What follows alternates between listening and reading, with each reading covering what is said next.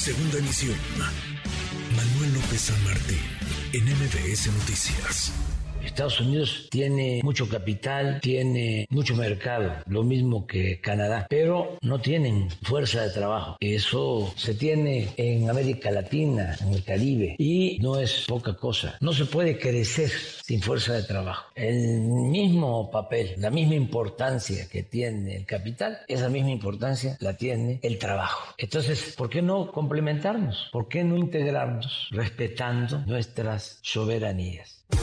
Parte de lo que decía ayer el presidente López Obrador en un foro, un foro en el que participó a la distancia, foro de CELAC, hablando de la relación con Estados Unidos, claro, también con Canadá. Fue más allá todavía el presidente señaló, hay que convencer a los gobernantes de Canadá y de Estados Unidos de cambiar la política que se ha impuesto de predominio, de hegemonía, de querer intervenir en los asuntos internos de otras naciones. Siempre jaloneada la relación con nuestros vecinos del norte, pero útil y necesaria de este lado de la frontera y también del otro. Gabriel Guerra Castellanos, querido Gabriel, qué gusto escucharte, ¿cómo estás? Mi querido Manuel, muy buenas tardes. Muy buenas tardes. ¿Cómo ves las palabras, las declaraciones del, del, presidente López Obrador? Que vaya, no es nuevo, pero se dan en el marco de todo este proceso que ha comenzado ya de consultas, de consultas sobre el tema particular energético, en donde Estados Unidos y Canadá acusan que México estaría pues yendo más allá, estaría transgrediendo lo, pactado, lo firmado en el TEMEC, Gabriel. Mira, querido Manuel, primero te diría, eh, las disputas comerciales en el marco del, primero del TLC, ahora del TEMEC, son una cosa eh, común, normal, que, deber, que, que tenemos que entender como parte del mecanismo. Es decir, qué bueno que se den esas disputas. ¿Por qué? Porque hay reglas claras. Es un poco como, eh, pues llámalo un partido de béisbol o una pelea de box, en que tienes un ring, en que tienes un referee, en que tienes eh, obligaciones de los peleadores, y al final del día siempre será mejor eso que una riña callejera. Entonces, no me alarma demasiado la parte de las disputas, y de hecho, te diría yo, bueno, es una buena señal, me parece lo mínimo indispensable, pero es una buena señal que el gobierno mexicano hasta el momento ha señalado que está eh, jugando dentro de esas reglas. En ningún momento el gobierno ha dicho no salimos o no vamos a respetar la resolución o lo que fuere, ¿no? Eh, al mismo tiempo, México ha promovido también sus propias quejas y fíjate qué curioso, Manuel, para ver cómo, cómo se politizan y cómo se contaminan estos temas.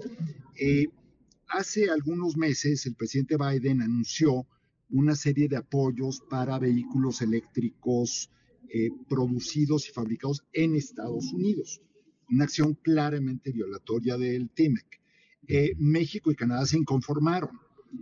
finalmente Estados Unidos dio marcha atrás. Sí y acá todo mundo lo celebró como que fuera una señal del compromiso con el tratado. Pues es lo mínimo indispensable, de nuevo.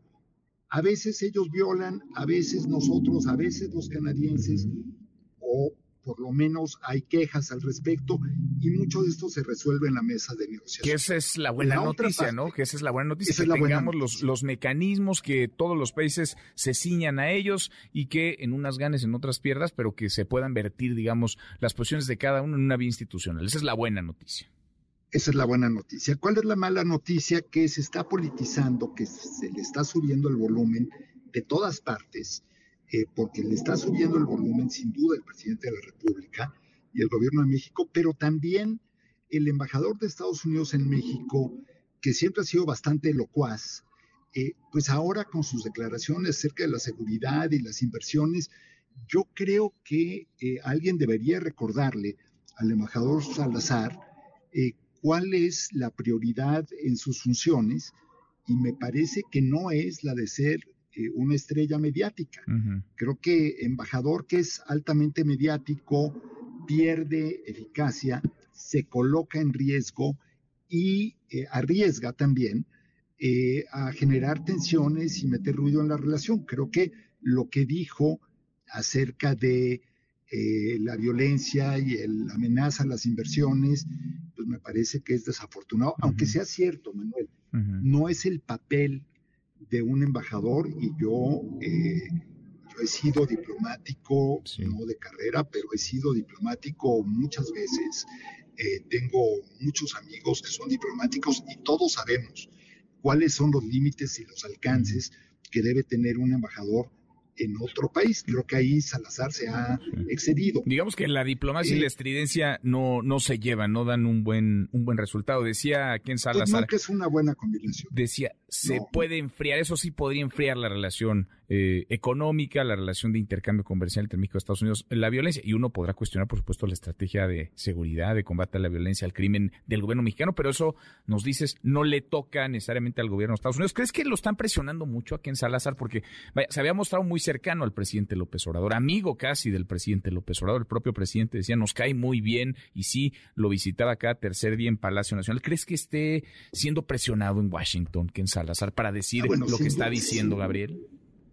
Mira, no sé si para decir lo que está diciendo, creo que desde hace rato eh, que empezaron a salir eh, notas en el New York Times, tú recuerdas, las, eh, las comentamos incluso aquí en este espacio, se lo están grillando claramente. Aquí en Salazar, la gente del Departamento de Estado que está nerviosa, celosa, molesta porque tiene el vínculo directo con el presidente López Obrador y vínculo directo con la Casa Blanca. Eso nunca les gusta el Departamento de Estado, es natural. Eh, yo creo que más bien aquí eh, la explicación es que cuando ya agarras como diplomático el caminito de los medios eh, y el caminito de los micrófonos y la luminaria, pues le, agarras el gusto, creo Manuel, y eso es muy delicado y es muy peligroso, porque entonces ya no sabes en qué momento debes guardar silencio. insisto, no es que no exista un problema de seguridad en México, por supuesto no existe. Tú y yo lo sabemos, lo hemos dicho en distintos espacios, en nuestras, eh, tú en tus espacios informativos, yo en otros, yo en mi cuenta de Twitter, eso nadie lo niega. Ahora, le corresponde, imaginémonos al embajador de México en Estados Unidos saliendo a eh, hablar acerca de la violencia policíaca en Estados Unidos o de las acciones del FBI contra Donald Trump. Pues, evidentemente estaría fuera de lugar. Creo que aplica la misma regla porque la diplomacia tiene eso de, la reciprocidad. Entonces, bueno, no puedes eh, usar una regla tú y pedir una diferente para, este, para ti, ¿no? Entonces, creo que sí hay un exceso retórico en muy mal momento porque justo están las tensiones muy a flor de piel, creo que el anuncio del presidente López Obrador de que esto se va a abordar el 16 de septiembre, Santo, creo que es, en fin, es realmente subirle el volumen a las cosas al máximo, pero aquí cada persona responsable, digamos, en sus tareas oficiales, que actúa imprudentemente, pues se vuelve eh, parcialmente también eh, culpable, responsable del aumento de la tensión. Creo que hay que ser muy claros en eso. Aquí no es solamente una parte la que está elevando el volumen. Sin duda, sin duda. Ahora déjame detenerme en la otra parte, la declaración del presidente ayer en este foro de CELAC, en donde habla del intervencionismo. Mete en el mismo costal a Canadá con Estados Unidos, pero habla del intervencionismo y le pide prácticamente, digamos, a sus a sus pares de otras naciones de América Latina que se opongan y que generen de alguna manera conciencia en los gobernantes estadounidenses y canadienses de que no se metan en lo que pasa pues en sus territorios, pero también en otras latitudes. Esto del intervencionismo, Gabriel, ¿es cosa del pasado? ¿Sigue siendo un tema vigente? Mira, yo creo que han cambiado los modos y las formas, eh, pero nada más, por supuesto sigue.